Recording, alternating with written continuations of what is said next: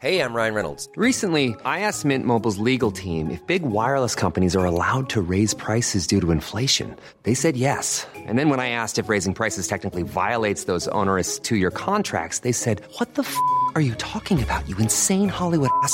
So to recap, we're cutting the price of Mint Unlimited from $30 a month to just $15 a month. Give it a try at mintmobile.com slash switch. $45 upfront for three months plus taxes and fees. Promo rate for new customers for limited time. Unlimited more than 40 gigabytes per month. Slows. Full terms at mintmobile.com. Je suis en, en, en amour fou de mes enfants, mais j'ai une conscience extrêmement forte et, et même qui est, qui, est, qui est belle et qui est salvatrice pour moi, qui est que euh, je leur ai donné la vie.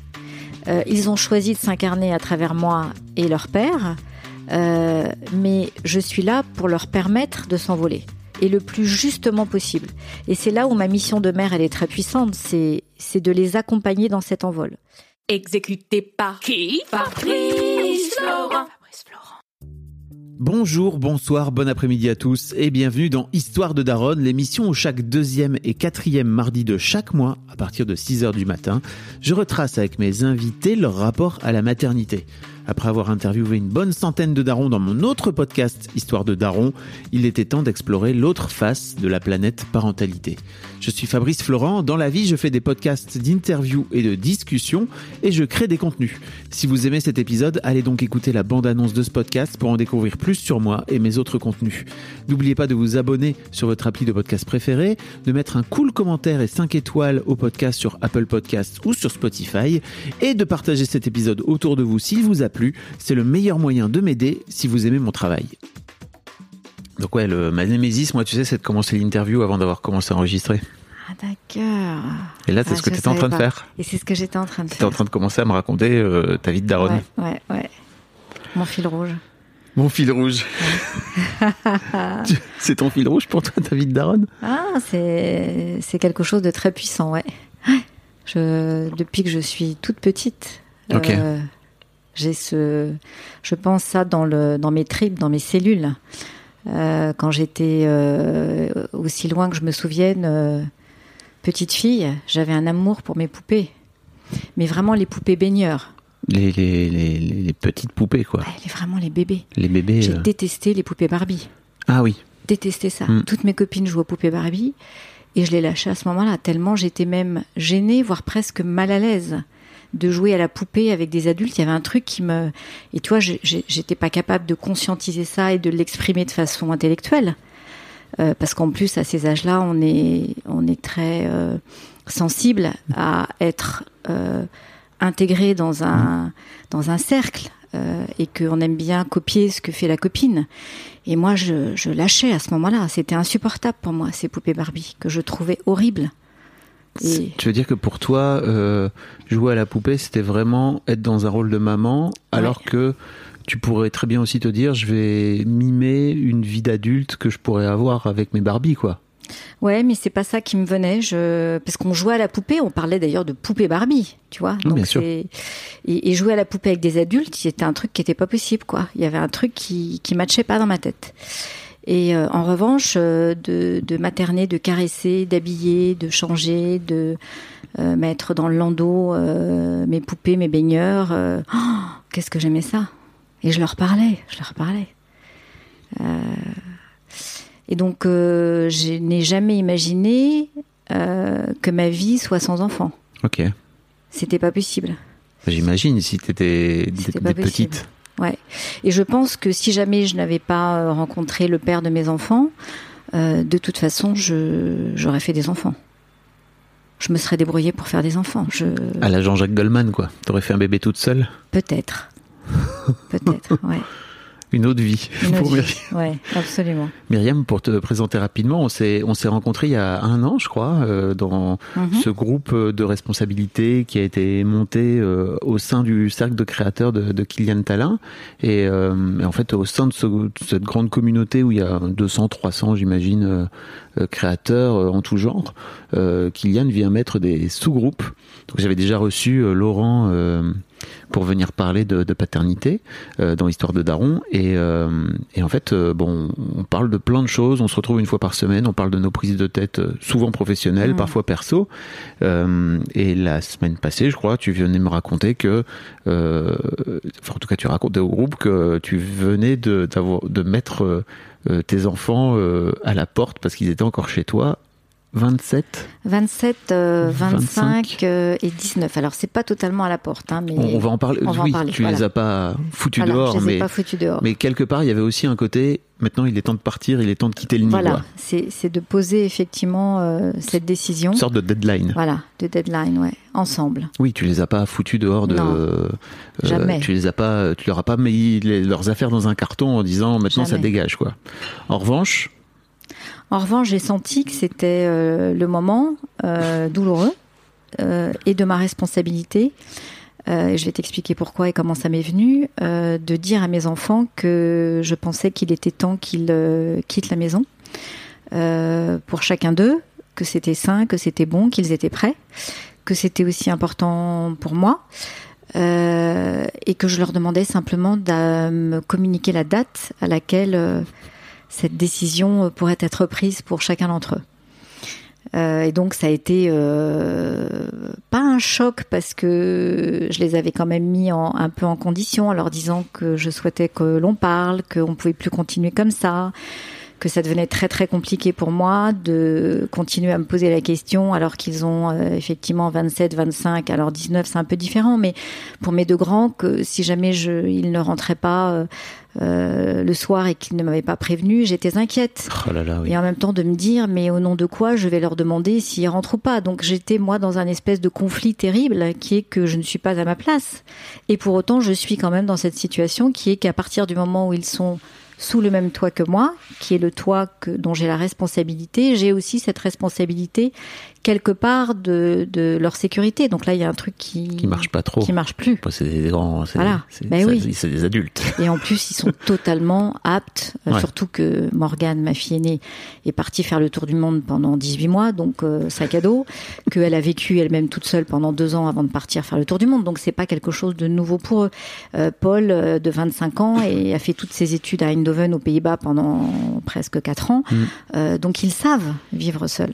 Mais on va en reparler parce que ça Mhm. m'intéresse de savoir pourquoi, tu Mhm. vois, après avoir vécu ce truc, ce- ce- ces aventures là, euh, ils ont décidé de revenir au bercail. Et ouais. Et je voulais t'avoir aussi dans ce dans cet épisode, enfin dans cet épisode dans l'histoire de Daron parce que pour moi ça, tu vas marquer aussi quelque part la ligne édito que j'ai envie d'inscrire, qui était, je n'ai pas envie de parler que de maternité, euh, de grossesse, d'accouchement et de et de petite enfance, mais j'ai aussi envie euh, d'avoir des darons qui se battent contre euh, une forme de contre leurs démons quelque part ou contre leur propre prise de tête dans leur éducation vis-à-vis de leurs enfants quoi. Mhm. Et euh, c'est marrant parce que quand tu m'as raconté ça, moi j'ai un peu taquicardé.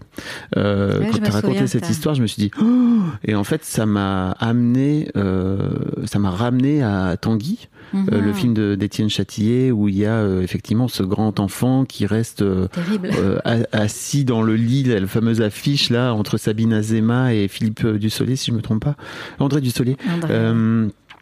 Et je t'aime papa, je t'aime maman. Et je crois que ça, c'est un truc, moi, j'ai grandi avec ça en me disant, mais mes enfants, si un jour j'en ai, euh, je veux les rendre autonomes le plus vite possible. Euh, et je crois que c'est, pour en avoir parlé un peu autour de moi de cette interview qu'on allait faire euh, à des mamans et à des papas, c'est un vrai, c'est une vraie peur. Euh, donc ça m'intéresse de, discuter avec toi de, de tout ça. Avant ça, j'aimerais que tu me racontes. Donc tu nous as raconté très rapidement que dans ta tête, tu as toujours voulu avoir Mhm. des enfants. Euh, Est-ce qu'il y a un moment donné où tu as vraiment eu un, un passage de, dans, dans l'idée de te dire maintenant il est temps? En fait, euh, je pense que j'étais prête dans ma tête intellectuellement depuis que j'étais toute petite, euh, que néanmoins j'ai eu un moment où euh, j'ai remis en question cette possibilité-là parce que assez jeune, en primaire d'ailleurs, quand j'y repense, je trouve que c'est assez fou et en même temps, on nous avait projeté un film sur l'accouchement. Euh, et un film euh, où on te montrait tout jusqu'à la sortie avec la caméra de face. En et je me souviens en primaire. Et je me souviens avoir, je me souviens, j'étais dans, dans, dans un réfectoire. J'ai encore une, une, une sensation très très forte de ce moment-là. Et là, j'ai mesuré ce que voulait dire que euh, en fait d'accoucher et euh, là j'ai été je pense assez marquée pendant de très nombreuses années en me disant euh, c'est pas possible rien que pour ça je, je, je suis pas sûre de vouloir donner la vie à des enfants tellement c'était bon et puis euh, en fait euh, je me suis moi très très vite lancée dans mon activité professionnelle parce que je me suis totalement épanouie dedans et donc j'ai mis euh, ça de côté. Et néanmoins, euh, j'ai quand même si quelque chose d'important, c'est que à 19 ans, je suis tombée enceinte. Je suis tombée enceinte, pas tombée enceinte. non mais c'est rigolo en même, en même, temps. Je suis tombée enceinte alors qu'évidemment je ne m'y attendais pas. J'étais euh, à l'époque avec un amoureux avec lequel j'étais depuis euh, un certain temps, euh, certes amoureuse, mais j'avais pas du tout, du tout, du tout envie de de me retrouver en fait euh, mère si jeune. J'étais pas prête euh, et donc je, je, prends la décision seule et extrêmement douloureuse de d'avorter. Et ça a été épouvantable. Euh, ça a été épouvantable de prendre cette décision. Et la vie m'a fait un cadeau extraordinaire, c'est que le matin où je devais euh, aller me faire avorter, euh, j'ai fait en fait une fausse couche. Donc je me suis dit de ce jour-là, euh, que la vie m'avait tellement gâtée, que c'était tellement un miracle, que jamais je n'avorterai. Euh, et ça a été très important pour moi parce que du coup, je pense que ça m'a mis quand même dans un état de responsabilité euh, de la maternité extrêmement forte, extrêmement puissant, voire même sacré. Euh, qui fait que à ce moment-là, je pense que j'ai basculé dans l'idée que oui, c'était évident que j'aurais des enfants, mais euh, que au bon moment, c'est ça que tu veux dire? Au bon moment, sans sans savoir pour autant euh, et en étant consciente que je pouvais pas tout maîtriser, mais avec quand même la volonté de maîtriser. Hein, c'est-à-dire le timing, euh, la bonne personne, euh, la projection, tutti quanti. Bon, et je, je me défonce dans mon travail comme une malade. Je bosse 14 heures par jour, donc j'ai pas mal d'aventures. Je suis relativement peu stable. Amoureusement, amoureusement. tu veux dire. Et c'est normal parce que euh, mon amoureux, c'est le boulot à ce moment-là, faut être clair. Hein. En tout cas, c'est le temps que je lui donne. Et je me retrouve très brutalement euh, au chômage. Et là, je me retrouve face à un vide terrible qui me met aussi face à ce vide de moi-même. Euh, et du coup, j'ai sans doute un temps différent pour regarder l'autre. Et là, je rencontre l'homme qui allait devenir le père de mes enfants.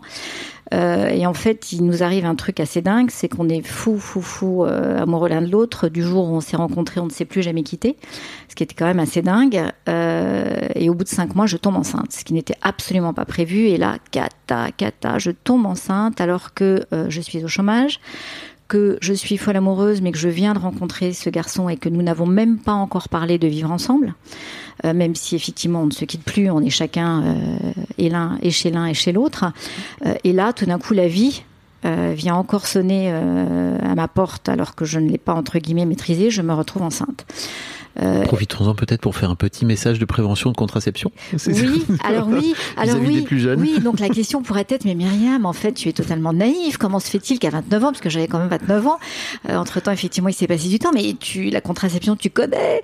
Euh, oui, la contraception, je connais, sauf que j'étais pas du tout pour la pilule, que j'avais essayé trois, quatre fois et que ça ne me convenait pas. Alors déjà physiquement, mais comme déjà moralement, ça ne me convenait pas. Bah, évidemment, le physique, il a suivi. Ouais. Euh, que j'étais très très très euh, régulière et très bien réglée en fait et du coup bah je calculais voilà je calculais puis en plus mon, mon amoureux euh, me disait lui et me répétait à l'envie que de toute façon il était stérile voilà donc on était plutôt euh, voilà confiant voilà Spoiler, que- ça ne marche pas. eh ouais, ouais, ouais. Donc attention les filles, si on vous dit euh, et qu'il vous dit qu'il est stérile, take care quand même. Euh, ça veut pas dire d'ailleurs qu'il ne le pense pas. Ça veut dire simplement qu'il ne l'est pas forcément. Et que les alchimies peuvent euh, créer des Et que miracles. parfois les, les calculs ne marchent pas non plus parce que les, les corps ne Ouais. fonctionnent pas aussi comme Ouais. des horloges qu'on voudrait bien le, croire et on revient à ton idée de maîtriser les choses. tu vois. Voilà, exactement. C'est tellement juste. Et là, je me retrouve euh, à aller faire le test en pharmacie qui me dit que je suis enceinte. Donc là, je n'y crois pas. Euh, du coup, je double d'un test au labo. Un labo, je me souviens, euh, sordide, sous les néons. Et la minette me dit, vous êtes enceinte. Et elle me le dit, mais je, en tout cas, j'ai un souvenir épouvantable de la façon dont elle me dit les choses, comme si c'était... euh, comme si c'était un énorme paquet qui me tombait sur la tête. Et là, je me souviens, euh, le père de mes enfants euh, était à l'hôpital, lui. Il venait de subir une, intervention chirurgicale parce qu'il s'était déchiré l'épaule, enfin cassé la clavicule. Et donc là, je me retrouve en fait, euh, il pleut. euh, je suis, je me souviens, à Suresnes. Euh, je suis en pleurs, comme la pluie qui tombe. J'appelle ma meilleure amie et je lui dis il m'arrive un drame. Je suis au chômage, je suis enceinte et euh, d'un de, de voilà de Ronan, il s'appelle Ronan. Euh, et en fait, euh, on se connaît que depuis cinq mois et je, je là je suis perdue. Je, il est hors de question que j'avorte et, et, et en fait tout se bouscule dans ma tête. Je suis en panique totale. Je me dis que tout ça est injuste, que euh, euh, c'est une espèce de, de suite terrible qui est en train de m'arriver, Euh, comme si en fait, euh, ouais, c'était un tu sais, on dit la loi des séries, mais la loi des séries, pas top, quoi. C'est-à-dire qu'en fait, c'était les, merdes qui, qui continuaient. Et je me souviens, je fumais à l'époque, j'ai fini mon paquet de clopes, avec une espèce de rage. J'ai arrêté après de fumer, je suis allée voir mon ami, et dès le lendemain, j'ai senti en fait euh, cet enfant qui m'habitait. Euh, je me suis sentie très forte. Euh, je me suis sentie belle. Euh, j'ai une de mes meilleures amies euh, qui était ma sœur, je dis qui était parce que euh, elle est décédée. Je pense très souvent à elle, elle est vraiment très très près de moi. Et elle m'a dit, c'est quoi toutes ces nanas qui refusent en fait la vie telle qu'elle est? Accueillir un enfant, c'est ce qu'il y a de plus beau, surtout que tu as la chance d'aimer l'homme qui t'a fait cet enfant. Et là, tout d'un coup, elle m'a ramené une espèce de vérité qui m'a fait un bien fou. Je me suis totalement laissée porter par euh, cette énergie et est arrivée une deuxième étape très difficile qui a été de l'annoncer en fait à Ronan qui lui était euh, pas absolument pas. prêt, il ne le savait pas puisqu'il était dans le potage à l'hôpital. Et, euh, et au moment où je lui annonce, euh, il se rendort. Et là, ça a été terrible.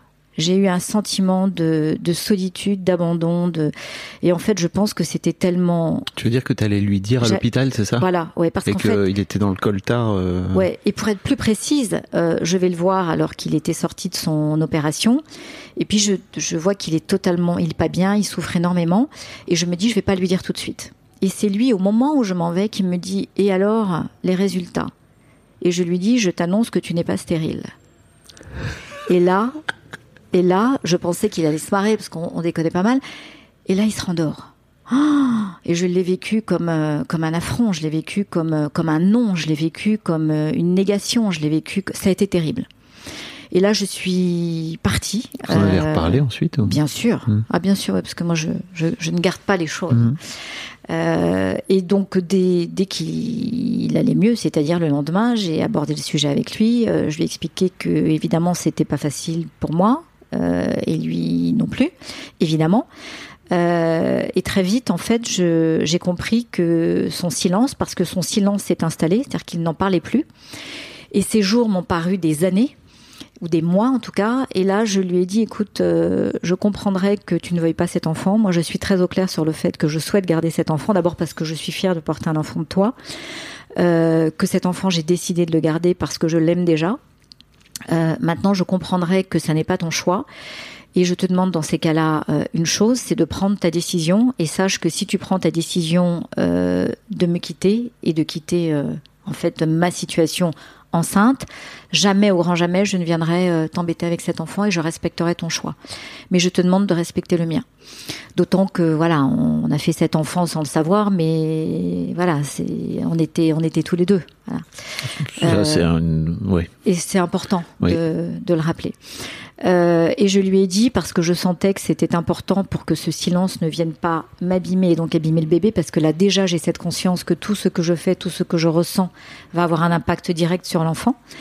Euh, et je lui dis, je, je te demande de me répondre d'ici 24 heures sur ta position. Et le lendemain matin, sa position était très claire. Et donc il me dit, mais bien sûr que voilà, j'étais pas prêt, mais mais je suis prêt. Voilà.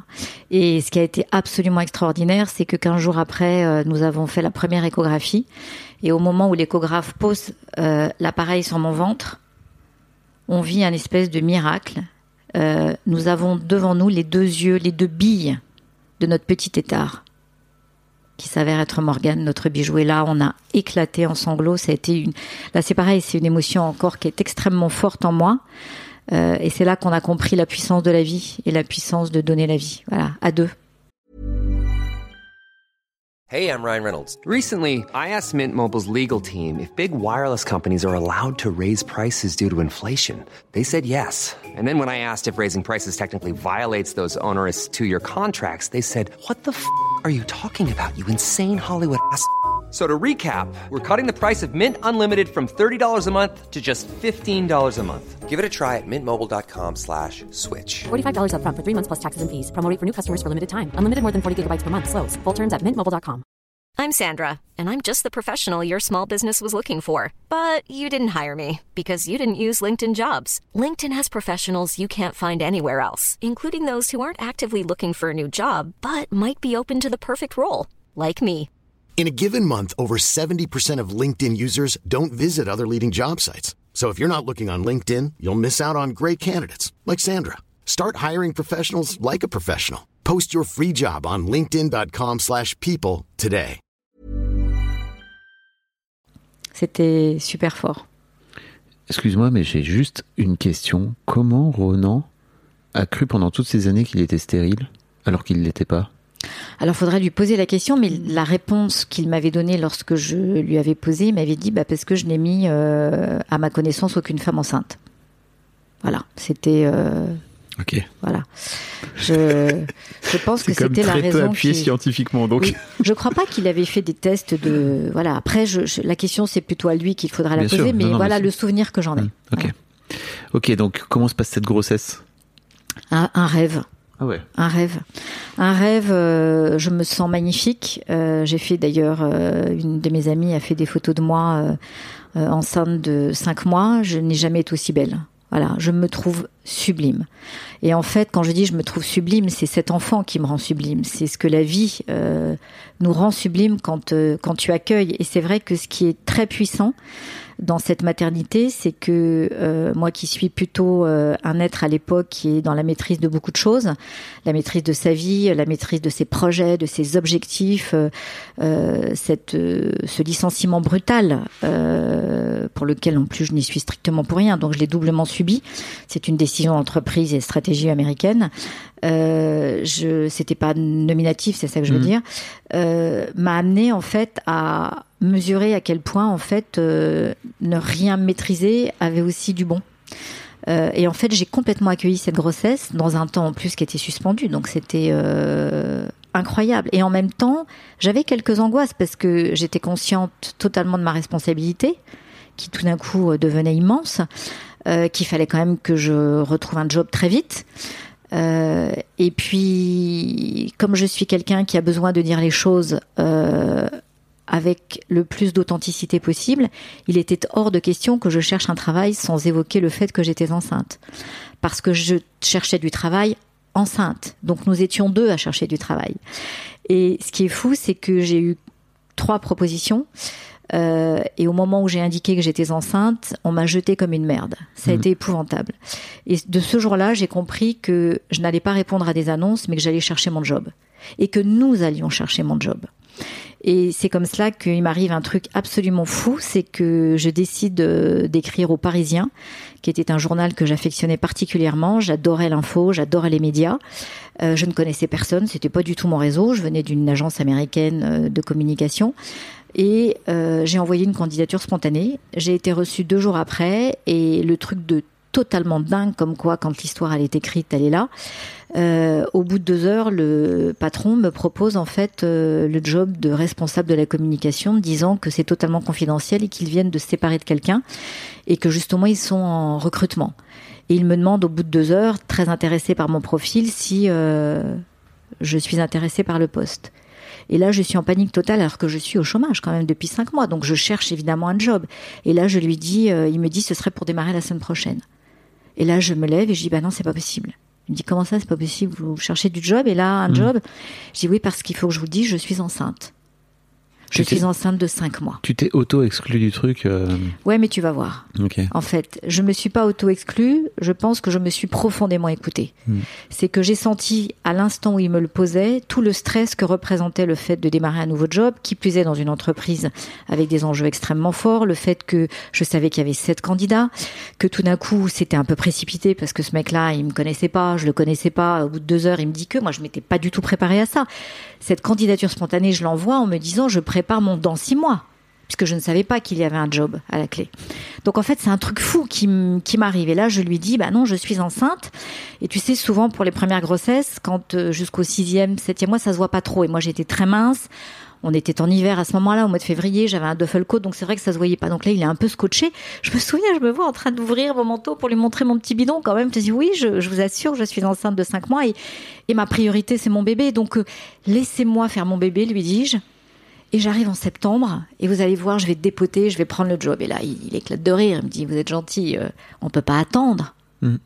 Il me dit, mais je, je, je veux quand même que vous rencontriez le numéro 2 de, du journal, c'est-à-dire le directeur de la rédaction, euh, parce qu'on est déjà porté sur un candidat, enfin une candidate, et on. Et donc là, je rencontre le directeur de la rédaction qui n'était pas hyper emballé. Je pense qu'il a su en plus que j'étais enceinte, donc évidemment, ça militait pas pour ma candidature. Il m'a posé une question. Il me dit c'est quoi votre réseau? Et je lui dis mais moi j'ai pas de réseau. En fait, moi mon réseau je le construis au fil de l'eau. Euh, j'ai pas un, répertoire avec euh, 50 personnes que je peux appeler qui constitueraient entre guillemets mon réseau que je vous vendrais. En revanche, vous me dites que euh, euh, vous voulez avoir tel journaliste ou telle star, je vous dis que je l'obtiendrai. Pourquoi? Parce que moi, mon job, c'est de comprendre comment fonctionne cette personne, en quoi ça peut l'intéresser de parler euh, aux Parisiens ou de venir aux Parisiens, et je peux vous assurer que je l'obtiendrai. Et en fait, ça l'a complètement, euh, ça lui a pas remis la tête à l'envers, mais j'ai senti que je gagnais 10 000 points là. Et qu'en fait, il a mesuré à quel point le fait que je cherchais du travail enceinte lui donnait une idée très précise du potentiel et de l'énergie que j'avais Mhm. lorsque je ne serais plus enceinte. Et c'est là où une situation de faiblesse, de fragilité se transforme en une situation de force parce que j'ai assumé de chercher du boulot enceinte. Et que ma fille, je lui ai dit plusieurs fois, Morgane, que euh, ce moment, je lui devais autant qu'à moi parce qu'elle m'a donné cette force. Elle m'a rendue belle, elle m'a rendue forte, elle m'a rendue puissante, elle m'a rendue juste. Donc c'était énorme, énorme. Et j'ai été embauchée. Alors embauchée, mais pas à temps plein. Pourquoi? Parce que je leur ai expliqué que c'était pas possible. Donc je leur ai dit laissez-moi réfléchir. Très important pour moi dans ma vie, ce temps de laissez-moi réfléchir. Et je suis revenue vers eux en leur disant voilà ce que je vous propose. Euh, je prends le job à mi-temps, ce qui me permet de pouvoir gérer les dossiers urgents, euh, occuper le poste, euh, être euh, identifié comme tel à l'interne, et en même temps je garde ce temps pour mon bébé pour ne pas le stresser. Trois hommes à la barre. Nous sommes à ce moment-là en 94 Oui, trois hommes qui m'ont dit banco. Je leur rends hommage aujourd'hui. Vraiment. Euh, Fabrice Nora, le directeur général du Parisien, Noël Quedel, qui était le directeur de la rédaction, et Laurent Gandillot, qui était le directeur du marketing. ça- Chapeau, messieurs. Bah oui. Et j'y suis restée dix ans. Mais Et j'ai ça- fait- et j'ai fait mes trois enfants là-bas. J'allais dire, ça en dit long aussi sur toi, sur le- l'état d'esprit dans lequel t'étais. Parce que tu vois, la première fois, enfin, quand tu me dis, euh, ok, j'étais en train de chercher, euh, je cherche un job parce qu'en fait je suis enceinte. Je me dis, c'est quand même tout à fait étonnant de chercher un job parce que t'es, enfin, tu vois, je me dis tout de suite ça. Et effectivement, ce mec finit par te proposer un job où tu dis, oh là là, non, pas du tout. Et en fait, c'est génial parce que t'as as juste retourné le truc et t'as décidé de- d'y poser tes conditions. Et au final, euh, tu t'es vendu, quoi. Ouais. En fait, je me, je, au- au-delà de poser mes conditions, je pense que l'impulsion de départ, c'est que je me suis écoutée. Parce que lorsque je lui dis non, en fait, c'est pas moi qui dis non, c'est c'est mon c'est mon intuition du moment qui qui parle à ma place parce que euh, foncièrement, bien sûr que je le voulais le job, mais ça n'était tout simplement pas possible parce que ma priorité c'était mon c'était mon bébé très clairement. Et alors pourquoi est-ce que j'ai aussi voulu chercher? Parce que c'est important dans le rapport euh, euh, de, notre couple aussi, c'est que je me souviens la très go- la- l'angoisse de Ronan et la mienne, c'était qu'il s'imagine que moi au chômage, plus enceinte, il, a- il allait devoir porter la responsabilité non seulement de m'assumer et d'assumer cet enfant. Et là, je lui explique, parce que c'était très important pour moi, Vous que... connaissiez depuis tellement Oui, peu temps. c'est pour ça, on Bien sûr. apprenait à se Bien connaître. sûr. Euh, et donc, je, surtout, je lui dis, et sache que je, ne- je, voilà, je ne serai jamais un poids dans le sens où je m'assumerai toujours. Et je ferai tout pour m'assumer. Tout. C'est trop important pour moi. Voilà, je suis née avec ça, c'est important. Je- voilà, c'est quelque chose sans doute que j'ai voulu réparer euh, par rapport à mes parents, puisque maman euh, a, arrêté de travailler quand euh, elle s'est mariée et qu'elle a fait ses enfants, enfin qu'ils ont fait leurs enfants. On est donc, nous sommes quatre. Et moi, c'est un truc que j'ai pas, voilà, du tout, du tout, du tout voulu répliquer. Ok. C'était pas possible. C'est marrant parce que j'ai à la fois le sentiment que par rapport à ce que tu racontes au tout début, où il y avait une sorte de d'accomplissement de ta vie de femme, si tu veux, de, que tu avais depuis que tu étais toute gamine, quoi, tout bébé, enfin tout enfant, et qu'en même temps, entre temps, tu as un peu laissé ça de côté euh, avec ta vie euh, de boulot, etc., où tu étais plutôt en mode euh, working girl, Complètement. et que Enfin, je sais pas, j'ai l'impression qu'à un moment donné, il y a ces deux chemins qui se sont percutés dans ta vie, ou en tout cas qui se sont rejoints. Pas percutés, c'est un peu violent, mais qui se sont rejoints et que t'as t'es t'es devenu finalement le- une sorte de mix de, ces deux facettes de ta personnalité, quoi. Ouais, en même temps, c'est la vie qui m'a, qui m'a entre guillemets amené aussi euh, euh, par deux, par, deux conjonctions dont je pour lesquelles je n'ai eu aucune maîtrise. Un licenciement brutal qui tout d'un coup m'arrête dans mon ascension professionnelle. Euh, je gagnais super bien ma vie, j'avais un énorme job, j'étais, euh, j'avais une équipe de sept personnes, j'étais jeune, je bossais 14 heures par jour. Tout d'un coup, j'ai ouais, j'ai cet arrêt brutal. Et puis deuxième élément sur lequel je n'ai aucune maîtrise, je tombe enceinte. Et c'est cette percussion de voilà de deux événements euh, que je n'ai absolument pas maîtrisés qui m'amène effectivement d'abord à lâcher prise parce que t'as pas le choix. Et puis en même temps, accueillir ce qu'il y a de plus beau, c'est l'amour. L'amour euh, d'un homme euh, que j'aime et qui m'aime. Euh, et puis cette vie incroyable que tu as en toi, qui, qui est un. c'est- C'est c'est- c'est de l'ordre du miracle. Comment se passe euh, ce premier accouchement? Alors un accouchement absolument, enfin pas difficile parce que à la fois très beau parce que c'est le premier, donc très attendu. Euh, surtout que j'ai une grossesse de rêve. Euh, il fait un temps magnifique. Le soleil, je me souviens, a, a baigné tout mon corps et mon visage pendant tout cet accouchement, mais extrêmement long, parce que euh, je travaille pendant plus de 12 heures. À l'époque, euh, pour être assez précise, euh, l'anesthésiste n'est absolument pas dédié à la maternité. L'anesthésiste vient si il n'est pas dans le bloc opératoire. Donc j'attends très longtemps l'anesthésiste et c'est vrai qu'à un moment donné, je n'en peux tellement plus que j'hurle, j'hurle en disant que j'en peux plus, que je préfère avoir une césarienne euh, et qu'on me descende au bloc parce que j'en peux plus d'attendre. Voilà, j'ai vraiment des contractions extrêmement fortes que le bébé ne descend pas.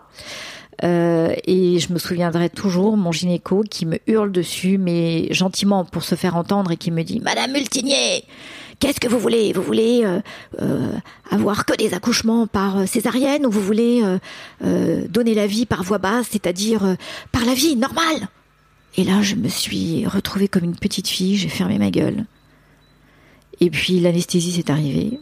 Euh, L'accouchement euh, a été euh, enclenché. Et là, j'ai compris qu'en fait, mon bébé ne descendait pas parce que euh, elle avait le cordon autour du cou Mhm. et qu'elle faisait yo-yo. Et ce gynéco, euh, un homme absolument euh, incroyable, le docteur Boto, qui a pris sa retraite depuis, qui était à l'hôpital de Neuilly, l'hôpital euh, communal hein, de Neuilly, euh, est allé en fait couper le cordon à l'intérieur. Et donc il a sauvé ma fille de quelque chose sans doute de- qui aurait pu être dramatique. Je ne savais même pas qu'on pouvait faire ça. Ben voilà, un truc de fou. Et, et on me pose cet enfant euh, sur moi, je suis en amour, euh, mais inconditionnel. Je, je, je ressens ce que ça veut dire. C'est-à-dire qu'en fait, tu ne, tu ne connais pas cet enfant, mais tu l'aimes avec une puissance de dingue. Je... Et là, j'ai l'impression d'être dans un monde, euh, dans un autre monde, un monde euh, comme si j'étais au ciel. en tout cas, l'idée que je me fais du ciel, c'est-à-dire euh, quelque chose d'extrêmement doux, de très très puissant. Quand on dit au ciel, c'est en général que t'es mort, tu vois, dans le. Ouais, mais pour moi, c'est- Dans l'idée catholique, quoi. Oui, mais pour moi, il y a quelque chose de, de très doux quand même. Voilà, c'est il y a une espèce de d'état euh, euh, lumineux. euh, c'est le bonheur absolu, quoi. Et c'est tellement fort que, que je sais pas comment te dire. C'est je pense que même le cerveau, il n'est pas capable en fait de supporter tellement c'est fort. C'est pour ça que je te dis dans un espèce d'état euh, Mhm. suspendu. Voilà, c'est énorme, énorme, énorme. Et elle est magnifique. Elle est magnifique. Alors d'abord, je la trouve magnifique. Euh, Ronan est complètement euh, aussi en amour de, de cette petite fille qu'on a déjà décidé de prénommer Morgane. Euh, et toutes les infirmières et euh, enfin les sages-femmes nous disent à quel point elle est sublime. Mais un bébé, c'est jamais très beau, hein, un nouveau-né qui vient Et ben nous, elle était vachement belle. Nous, elle était, elle était magnifique. l'exception. Elle- C'était l'exception. Ouais, ouais, ouais. Elle était waouh quoi. Et puis tu sais, euh, je te rappelle ce fameux regard Hmm. lors de la première échographie. Euh, en fait, euh, j'ai l'impression que je l'ai toujours connue, Morgane. Donc voilà, c'est très très fort, très très fort. Et, et donc. T'en as encore les poils, là, aujourd'hui, ça ah se sent. ouais, ah ouais, ah ouais. Vingt- c'est- 27 ans plus tard, c'est ça? 27 ans plus tard, ouais, ouais. Mais de toute façon, c'est dans, c'est dans mes tripes à vie. Je souvent, quand je redis à, à Morgane, comme d'ailleurs à mes deux garçons, euh, Paul à quel point je les aime, euh, je, leur, dis à quel point cet amour a démarré euh, déjà là, à quel point c'était puissant. Et je les ai pas aimés de la même façon. C'est-à-dire, c'est là où tu comprends à quel point l'amour est puissant et multidimensionnel. Ça veut dire que l'intensité est aussi forte, mais qu'elle est différente. Voilà, Dans quel sens euh, t'as pas aimé tes. Donc t'as eu deux fils après, c'est ça? Oui. Dans quel sens t'as t'as pas aimé de la même façon tes deux fils? Bah, c'est-à-dire que euh, je les ai aimés avec une intensité euh, tout aussi forte, mais c'est sans doute pas pour les mêmes raisons. Je sais pas comment t'expliquer. Je, je, je, je ressens l'amour différent parce que ce sont des êtres différents. Voilà. Euh, et, je sais pas si parmi les, autres personnes que les autres euh, hommes et femmes que tu as interrogés, s'il y en a qui qui, t'ont partagé le fait que moi pl- plusieurs fois j'ai posé la question à mes enfants mais est-ce que euh, vous avez le sentiment que je vous aime de la même façon ou avec la même intensité? Parce que pour moi c'est très important parce que j'ai beaucoup d'amis euh, qui m'avaient exprimé euh, qu'elles se sentaient moins aimées que leur sœur euh, ou que leur frère et donc c'est quelque chose qui est extrêmement important pour moi et mes trois enfants aussi bien les uns devant les autres que individuellement, m'ont toujours dit qu'ils n'avaient jamais ressenti que j'en aimais un plus que l'autre. Ou voilà. Donc c'est pour moi c'est, mais je les aime différemment parce qu'ils sont différents. Voilà. Parce que parce que voilà. C'est une vraie question compliquée, ça. C'est co- comment tu te positionnes toi en tant que parent, que mère, que père, euh, quand tu as plus d'un enfant? Mm. Parce qu'en fait, euh, je crois que même si toi tu le- les, les traites de la même façon, en fait, forcément, il y a plein de choses qui se passent, qui se jouent. Et même entre enfants, en fait, ils Bien finissent par se jauger. Mais bien et, sûr. et c'est obligé, c'est très humain en fait de finir par te dire ok quelle est ma place moi par Mm. rapport à mon frère, ma sœur, mon petit frère, ma petite sœur, mon grand frère, ma grande sœur. C'est un- une question qui est tellement je trouve complexe. Mm. Mais euh, si t'as écoute si tes enfants aujourd'hui euh, adultes euh, te disent sincèrement que ils ont toujours eu la sensation que tu avais eu un comportement, et peut-être leur père aussi, un comportement très euh, égalitaire et qu'ils ils en ont jamais souffert, c'est plutôt super cool, quoi. Bah, en tout cas, c'est ce qu'ils me disent. Après, tu sais, moi, je et ça, c'est quelque chose que je leur dis aussi parce que je trouve que c'est très important. C'est que je sais qu'il y a des choses que j'ai forcément faites et qui n'étaient pas bien, qui les ont fait souffrir. Euh, Que et la- je leur que- ai que dit la à mère parfaite tout- voilà. nous, gère- nous jette Voilà. la première pierre. hein. Mais surtout, ce que je, ce à quoi je m'apprête, c'est à écouter le jour où ils auront des choses et des reproches à me faire pour accueillir ces reproches, parce que je sais à quel point c'est important d'avoir en, face une, écoute attentive sur le sujet. Euh, voilà, et je suis persuadée que oui, j'ai fait des choses euh, qui les ont forcément à un moment donné marquées. euh, voilà, c'est évident, évident. Donc voilà.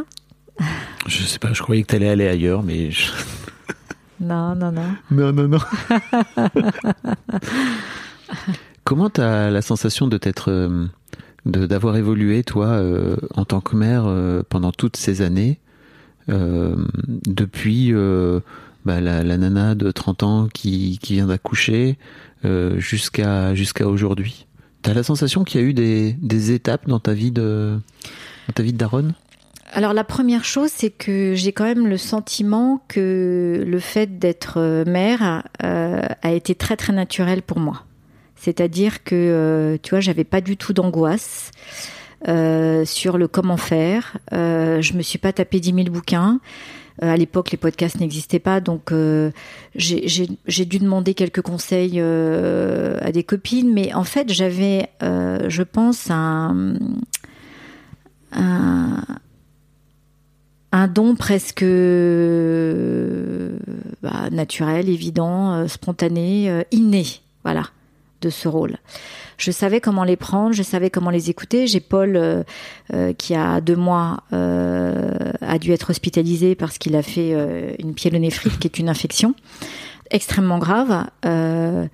C'est simplement des pleurs qui m'ont alerté sur le fait qu'il fallait que je fonce à l'hôpital. Euh, Je me souviens, la pédiatre euh, qui me dit euh, prenez votre temps, euh, venez. Je dis non, moi je prends pas mon temps. Je, je décide de pas prendre ma voiture parce que je pense à ce moment-là que je peux être coincée dans les embouteillages. Donc je prends mon enfant dans les bras. En fait, j'ai- une espèce de d'intuition assez forte qui m'amène en fait à être mère jusqu'au bout des ongles en fait. Je me suis pas sentie hyper protectrice. Je me suis sentie euh, et encore aujourd'hui très très en amour de mes enfants. Je suis très très fière euh, de qui ils et elles sont. Euh, pas de ce que je les, je les ai amenés à devenir, mais fondamentalement de qui ils ou elles sont. J'aime beaucoup ce, ce poème de Gilles je crois, qui est Vos enfants ne sont pas vos enfants, ils viennent à travers vous, mais ils ne sont pas vos enfants, ils ne vous appartiennent pas. Voilà. C'est quelque chose qui m'habite très profondément, ça. Et donc je découvre euh, avec le temps euh, la magie de ces êtres. Euh, je découvre aussi ce que c'est que de faire grandir ou d'écouter un enfant qui ne me ressemble pas du tout. Je pense notamment à Paul, qui est donc mon premier, mon Ton, de- ton mon- deuxième mon enfant. deuxième, Ton premier garçon. mon premier garçon, euh, qui est très introverti. Euh, et donc je n'arrive pas à savoir jusqu'où je dois aller le chercher pour qu'il s'exprime et jusqu'au moment où je dois respecter son silence, jusqu'au moment où il est en sixième. Et je me souviens, j'étais dans les combles de la maison et euh, je le retrouve tout seul dans un coin en train de pleurer. Et là encore, ça me glace euh, le corps lorsque je, je, je ressens encore ce sentiment. Et tout d'un coup, j'ai- je me dis, mais il y a un drame que j'ai pas vu et qui lui est arrivé. Et j'essaye de le faire parler. Et en fait, il m'explique à quel point il est traumatisé par euh, son surveillant. Et je me dis, mais qu'est-ce qui s'est passé? Euh, Il s'est fait frapper, il s'est fait toucher. Enfin, en plus, on était très, très, je me souviens, sensibilisés à tous ces problèmes de ces adultes qui touchaient les, les enfants. J'étais totalement euh, angoissée. Je, je savais pas trop jusqu'où je devais aller dans le questionnement. Ah, C'était, je me souviens, c'était très compliqué. Et puis j'ai fini par lui dire, écoute, ce que je te propose, c'est qu'on aille voir ensemble ce. Et là, il m'a dit, mais maman, tu te rends pas compte, c'est pas possible. Je t'en supplie, maman, je t'en supplie. Je me souviens, il pleurait en me suppliant de. ne- Et j'ai dit, non mais Polo, je je vais pas te faire des choses que tu ne veux pas. Simplement, je pense que c'est la seule façon de déposer. Fais-moi confiance. Fais-moi confiance sur le fait qu'il ne t'en voudra pas. Au contraire, je pense que ça va peut-être éclairer euh, Donc tu, tu voulais l'amener euh, voir ce surveillant. Pour essayer, pour qu'il puisse déposer en fait à ce surveillant la scène qu'il avait. euh. Et Paul a fini par euh, en fait être en grande confiance, accepter, et ça a été magique parce que euh, parce que du coup ça a complètement euh, éclairé en fait cette scène que ce surveillant qui était un peu dur n'avait pas du tout identifié comme traumatisante pour Polo, et qui si jamais nous n'avions pas été le voir, ce serait sans doute cristallisé dans la tête de Polo et aurait sans doute eu, à mon avis, des conséquences un peu euh, ennuyeuses pour lui, vraiment. Euh, donc voilà un exemple. C'est pas facile de, de rentrer en relation avec un enfant quand euh, toi-même tu es hyper extraverti, que tu es très à l'aise avec les gens qui sont très extravertis puisque c'est notre mode de communication. Et que là, tu as un enfant que t'aimes pour qui il est, mais que tu apprends à connaître, que tu comprends pas forcément, surtout qui dit pas grand chose. Mm. Voilà, c'était pas facile. Comment t'as fait ce chemin là Tout à l'heure, tu citais ce, ce poème euh, "Tes enfants ne t'appartiennent pas". J'imagine que ça se fait pas du jour au lendemain, surtout quand j'ai, tu vois, de ce que tu racontes de ton parcours de, de mère et et que c'est limite un truc qui t'identifie, tu vois, depuis Mm. Oui, que t'es toute oui, petite. Oui, oui. Donc euh, tu finis forcément par vouloir te raccrocher à tes enfants comme euh, bah finalement euh, si vous êtes plus là, on va en reparler. comment je fais pour pour pour exister quoi tu Alors vois? sauf que ouais, sauf que moi j'ai jamais jamais jamais eu cette sensation. Je suis en, en, en amour fou de mes enfants, mais j'ai une conscience extrêmement forte et, et même qui est, qui, est, qui est belle et qui est salvatrice pour moi, qui est que euh, je leur ai donné la vie. Euh, ils ont choisi de s'incarner à travers moi et leur père, euh, mais je suis là pour leur permettre de s'envoler et le plus justement possible. Et c'est là où ma mission de mère, elle est très puissante, c'est de les accompagner dans cet envol. Et alors je pense que T'as conscience de ça quand t'as Oui. 30-35 ans déjà? Ouais. Alors euh, Parce que aujourd'hui, tu vois, je, je comprends bien, tes enfants sont grands, etc., que t'es le recul, mais à l'époque, Si, si. Ok. J'ai j'ai en alors, euh, je pense que ça ne m'est pas venu du ciel. Euh, je pense que ça vient de ma mère, euh, qui nous a fait grandir ainsi. Peut-être même parfois de façon un peu excessive, parce que moi, ma mère, très concrètement, à laquelle j'étais très attachée, dès que j'avais un petit bobo dans ma tête, dans mon cœur, j'allais voir ma mère et elle m'apaisait tout de suite. Euh, c'est elle qui m'a dit, je me souviendrai toujours, euh, je venais de sortir de mon école, je suis diplômée, je sors major, j'ai un job, et elle me dit, bah maintenant que tu as fini tes études et que tu as un job, je te donne un mois pour trouver un appartement. Et, euh, et en fait, ma mère nous a éduqués avec cette idée que euh, le plus vite possible, il fallait qu'on s'envole. À 18 ans, moi, j'ai quitté mes parents pour aller vivre avec mon chéri. Euh, je me souviens, mon père était totalement contre. Ma mère était OK. Euh, ma mère nous a fait confiance très très jeune dans notre capacité à nous gérer. Et pour autant, elle était là.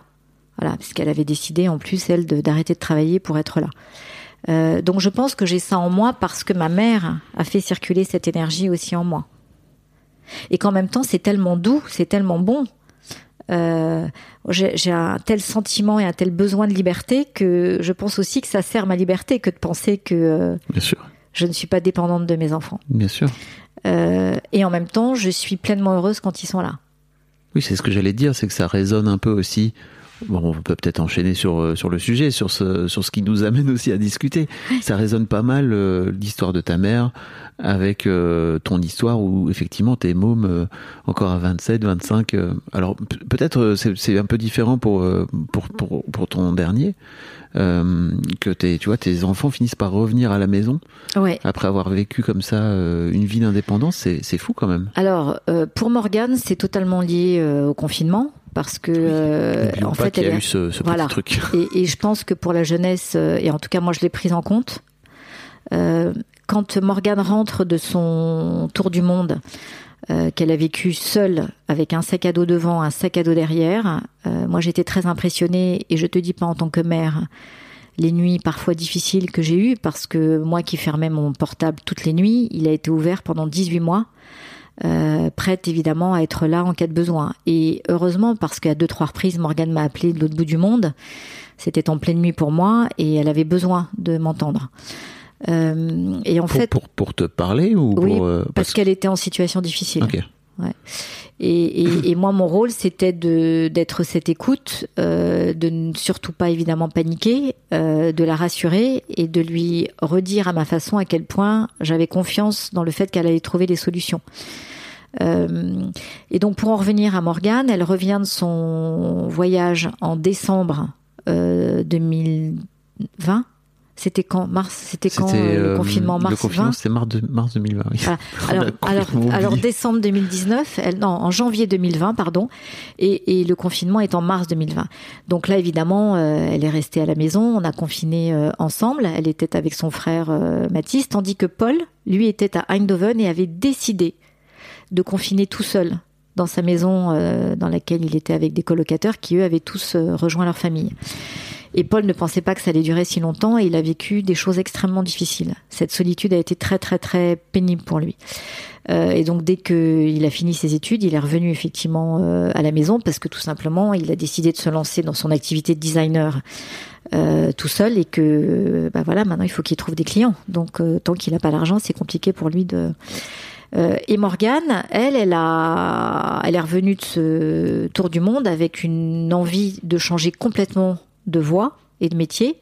Donc, elle a fait un cheminement qui a nécessité du temps. Donc, elle a eu besoin de se poser et je crois qu'elle a eu aussi euh, un temps de récupération qui était d'autant plus long qu'elle a vécu des choses, euh, je pense, qui, qui étaient assez euh, perturbantes parce que parce qu'un tour du monde dans toutes ces contrées sur les quatre continents, ça te bouscule. Et du coup, voilà, je pense qu'elle avait besoin de cette pause, cette pause sereine. Voilà. Et l'avantage, c'est que c'est vrai que nous sommes très privilégiés parce que nous avons la chance d'habiter une maison, chacun sa chambre, son espace.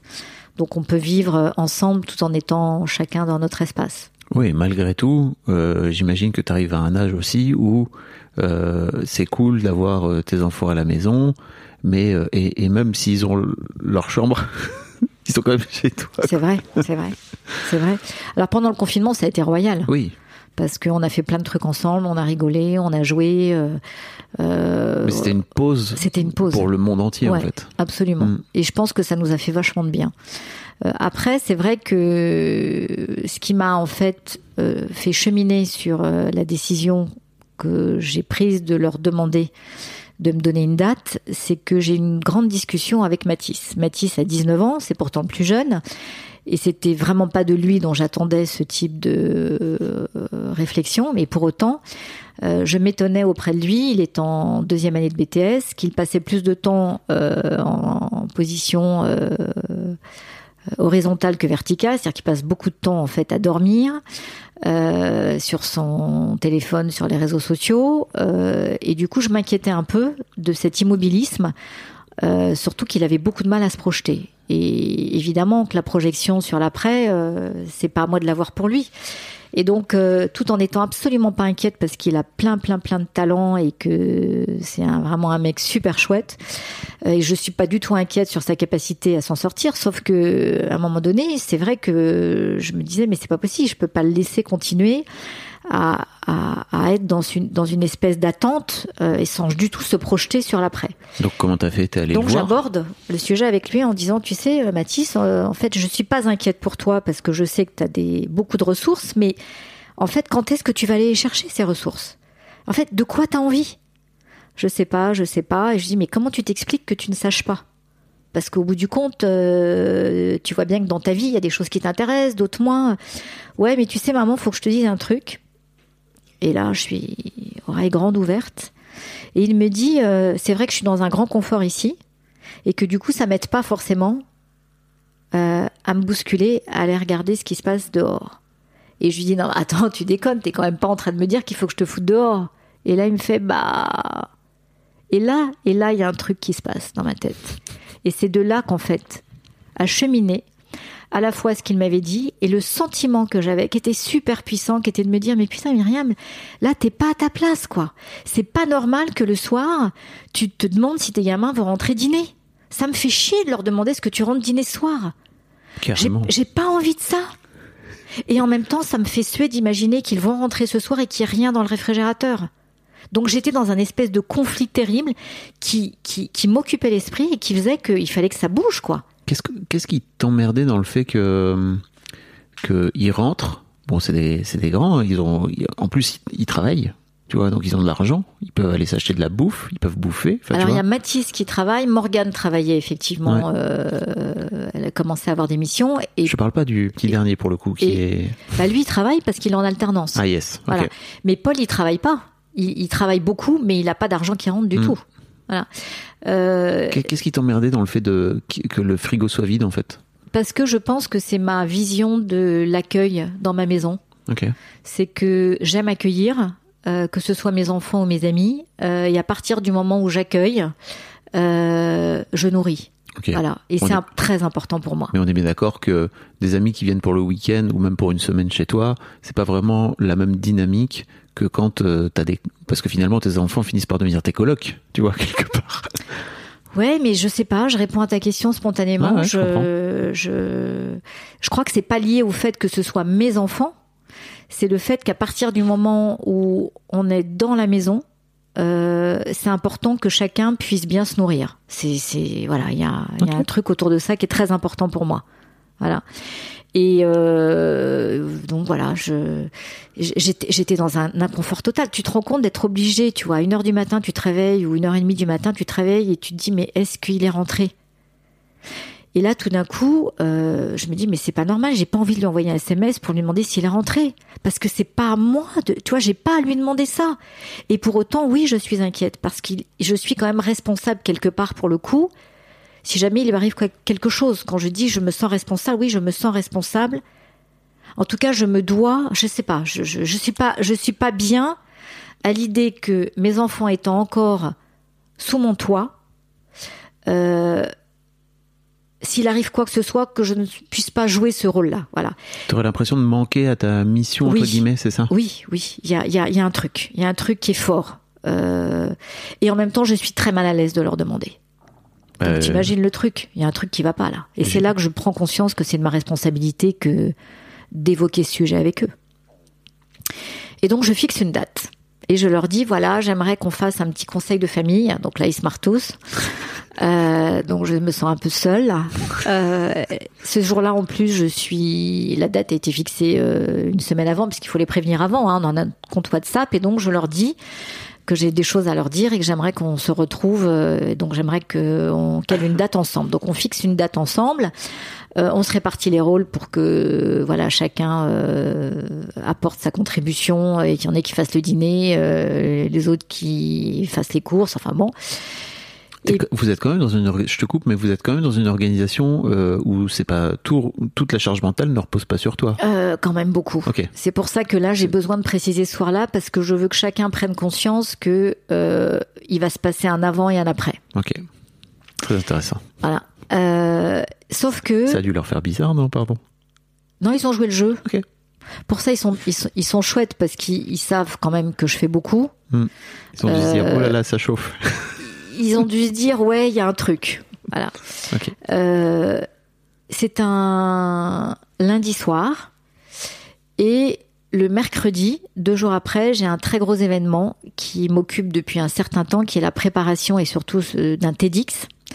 Euh, qui a suscité pour moi énormément de, de stress et donc je sais pas pourquoi je me dis mais quelle idiote ai-je euh, proposé ou nous, nous sommes convenus de cette date deux jours avant mon TEDx alors que je suis déjà en stress quoi c'est complètement con et donc ce lundi soir, je suis très fatiguée. Euh, j'ai envie que ça aille vite. Je les sens euh, très, oh, comment je dirais, dissipés. Tu vois, c'est le mot qui me vient. Ils sont tous en train de se marrer, donc j'arrive pas en fait à, à vraiment euh, avoir un moment de silence où je peux évoquer euh, le sujet que je souhaite aborder avec eux. Euh, T'as peur, t'as peur à ce moment-là de leur réaction? C'est pour ça peut-être que t'es. j'ai pas peur, mais je suis fatiguée et je me dis, mais est-ce que c'est le bon jour, en fait?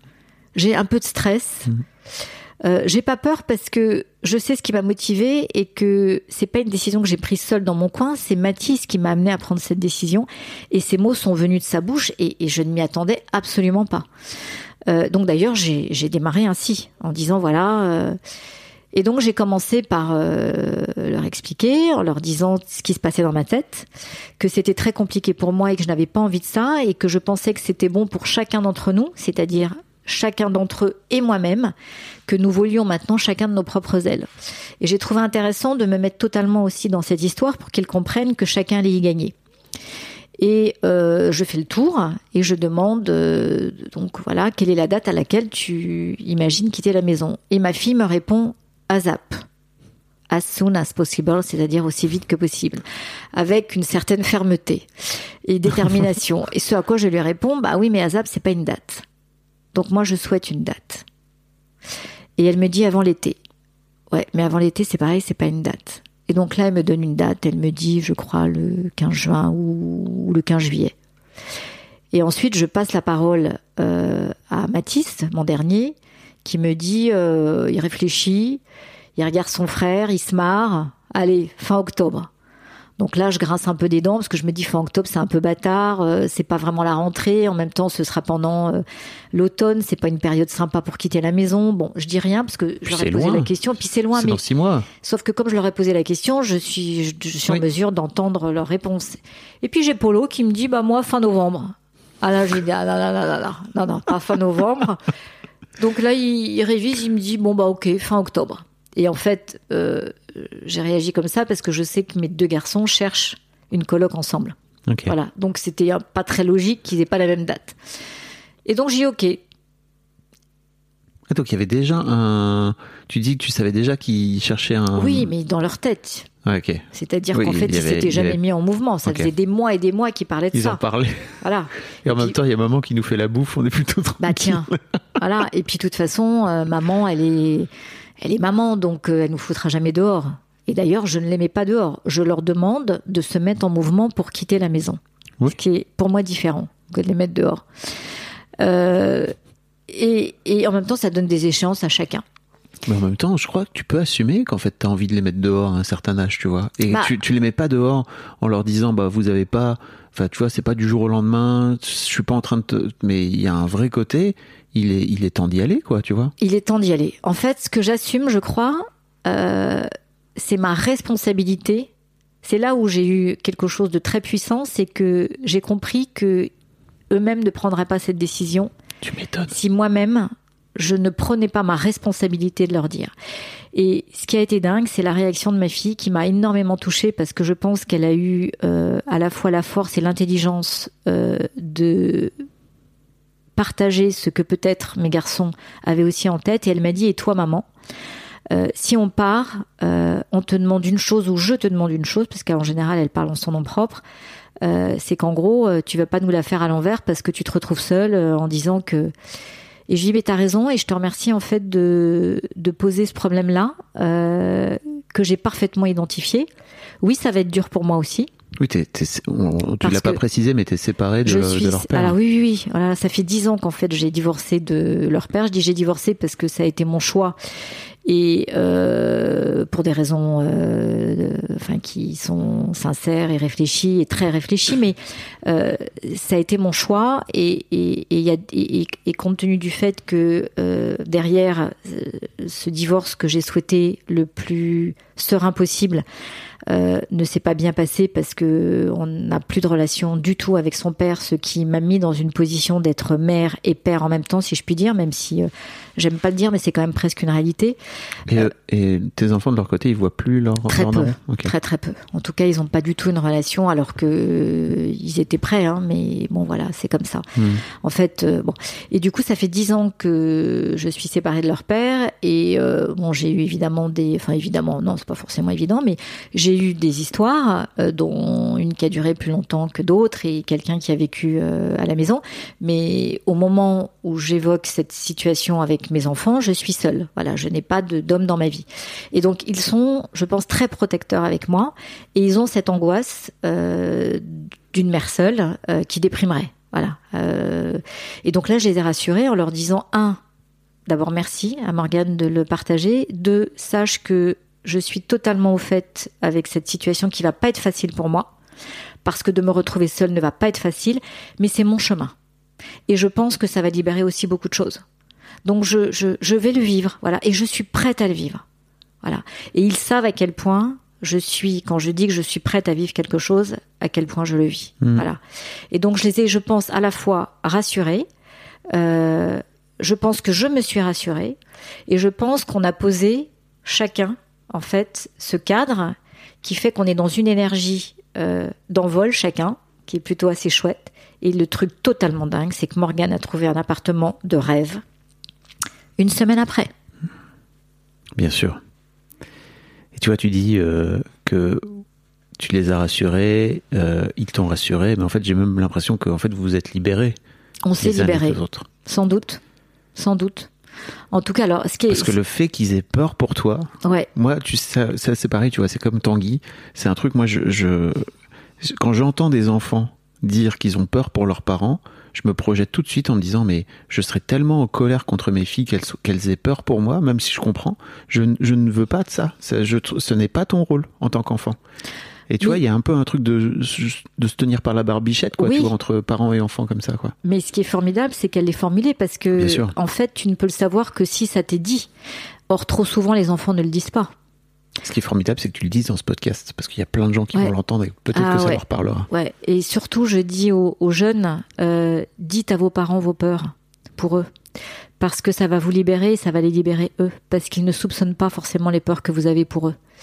Euh, moi, je ne soupçonnais pas, honnêtement. Quand elle me l'a dit, j'ai trouvé que c'était tellement évident. Parce que c'était tellement juste. Et elle me l'a dit en me regardant dans le blanc des yeux. Et ce qu'elle attendait de moi, c'est que je lui dise, euh, pars et sois apaisé. Mais pas euh, euh, une phrase de façade. Mhm. C'est euh, Tu le ressentais profondément. ah bah ouais. Et elle l'a senti. Et elle l'a senti. Et, et- et je pense que c'était d'autant plus important pour elle que j'ai eu des moments très difficiles euh, en tant que mère, parce que je me suis sentie très très seule à devoir porter euh, mes trois enfants dans leur questionnement, leur équilibre, euh, leur projection, le sentiment que, et comme moi je suis très très très très soucieuse de cet équilibre féminin-masculin, je n'ai jamais voulu et souhaité remplacer évidemment le père de mes enfants. Je rêvais en fait que notre divorce soit aussi réussi que notre vie de couple tant qu'elle a super fonctionné. C'est-à-dire pendant 13 ans, on a vécu euh, vraiment des moments de rêve. En tout cas, moi de mon côté, et ça, je, j'ai beaucoup de gratitude pour euh, tous ces moments partagés avec lui et les trois enfants magnifiques que euh, Ronan m'a fait, ou que nous avons fait ensemble, plus exactement. Euh, mais j'étais pas préparée au fait qu'il soit pas là et que je doive compenser. En tout cas, ça m'a ça m'a rendu très très très triste et démunie parfois. Euh, voilà, mais bon, c'est son choix, je le respecte. euh, et je pense que du coup, ça, ça a mis dans, dans la tête de mes enfants, notamment Morgane et Mathis. Euh, Paul est parti assez jeune faire ses études à l'étranger, donc je pense qu'il a été moins marqué par ça. Hmm. Ouais. Même s'il est très sensible aussi et très protecteur. Je sens énormément d'amour qui circule dans cette tribu. Voilà. Et moi, je suis très tribu. Voilà. Mais dans la tribu, euh, chacun a son rôle, euh, a son destin, a sa vie, a sa mission. euh, et être un et être un être à, à part entière. voilà, on on n'est pas une partie de l'autre. Je voilà, je je ressens les choses comme ça. Merci beaucoup de partager ça. Tu vas leur faire écouter à tes enfants? Je les ai prévenus déjà, Euh, et je redoutais un peu leur euh, réaction Euh, parce que j'estime qu'à partir du moment où je vais parler de mon rôle de mère, je vais forcément parler d'eux, qu'ils sont dans une phase de leur vie où on n'aime pas trop qu'on parle d'eux.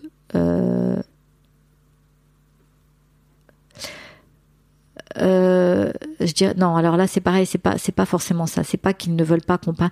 C'est que je me suis dit, ils vont deviner que je vais parler de choses peut-être intimes et que ça peut les mettre mal à l'aise parce que je suis plutôt quelqu'un de pudique. Euh, je m'exprime peu sur mon intimité, euh, même si je le fais avec eux dès lors qu'ils me posent des questions parce que je suis très ouverte. Mais pour autant, euh, voilà, je, je- et en fait, ils étaient super contents. Mhm. Donc oui, bien sûr que T'as conscience que c'est beaucoup plus universel que ce que tu veux bien croire que c'est intime, tu vois, même si c'est ton histoire intime, je peux comprendre que c'est l'histoire de ta famille, de ta tribu, comme tu dis, mais je crois vraiment qu'il y a plein plein de gens qui passent par là, il y a plein de mères aussi ouais, qui passent par ce genre de, de prise de tête de, ok, en fait, c'est à la fois euh, ma mission, parce que ça vraiment, j'ai l'impression que ah ouais, il y a un vrai truc chez toi, très puissant. euh, et en même temps c'est très compliqué parce que comme on le disait un peu plus tôt, tu finis même par t'identifier à cette mission de mère et que tu arrives à un âge où en fait il faut il faut que les oisillons euh, qui sont même plus des oisillons, c'est Ouais. comme des grands oiseaux, Ouais. euh, do- do- doivent quitter le nid quoi, Ouais, tu vois. et déployer leurs ailes Hmm. pour s'envoler très très loin et très haut. Et toi, t'as ta nouvelle vie qui démarre euh, Eh ouais. de, de, de, de, mère d'adulte, en fait. euh, de femmes. En fait, euh, ouais. en fait, tu sais, ce qui est complètement dingue, c'est que je réfléchis évidemment beaucoup à ma vie et je me rends compte à quel point je vis ma vie à l'envers. C'est-à-dire que très très très jeune, j'étais déjà mère dans ma tête. Euh, ensuite, lorsque je suis mère, euh, je le suis évidemment pleinement, mais je, je, je pense que la personne que j'ai laissée un petit peu de côté, c'est la femme. Et en même temps, c'est en ayant traversé tout ce que j'ai traversé que la femme se révèle et que là, j'ouvre et je déploie mes ailes de femme et je sens une puissance, euh, mais pas une puissance au sens pouvoir, une puissance intérieure euh, d'une force incroyable parce que je sens à quel point aujourd'hui je suis remplie de moi par tout ce chemin, à la fois de mère, euh, de femme euh, aimée et en même temps euh, qui a eu aussi ses, ses douleurs, ses cicatrices, ses blessures. Mais j'ai grandi sur tout ça. C'est-à-dire qu'en fait, je me sens pleine aujourd'hui. Voilà. Alors pleine, c'est une autre façon d'être enceinte. Mais je suis pleine de, de ce que je suis. Voilà. Donc c'est chouette. Merci beaucoup, Myriam. Merci à toi. C'était trop cool. Merci. Merci de, merci de ce partage. Je crois que c'est très, très précieux. Vraiment. J'en suis convaincu. Avec, avec joie, je suis ravie si, euh, si ce partage peut euh, éclairer euh, le plus de femmes possible, le plus de jeunes filles possible et le plus de jeunes hommes possible. Encore merci.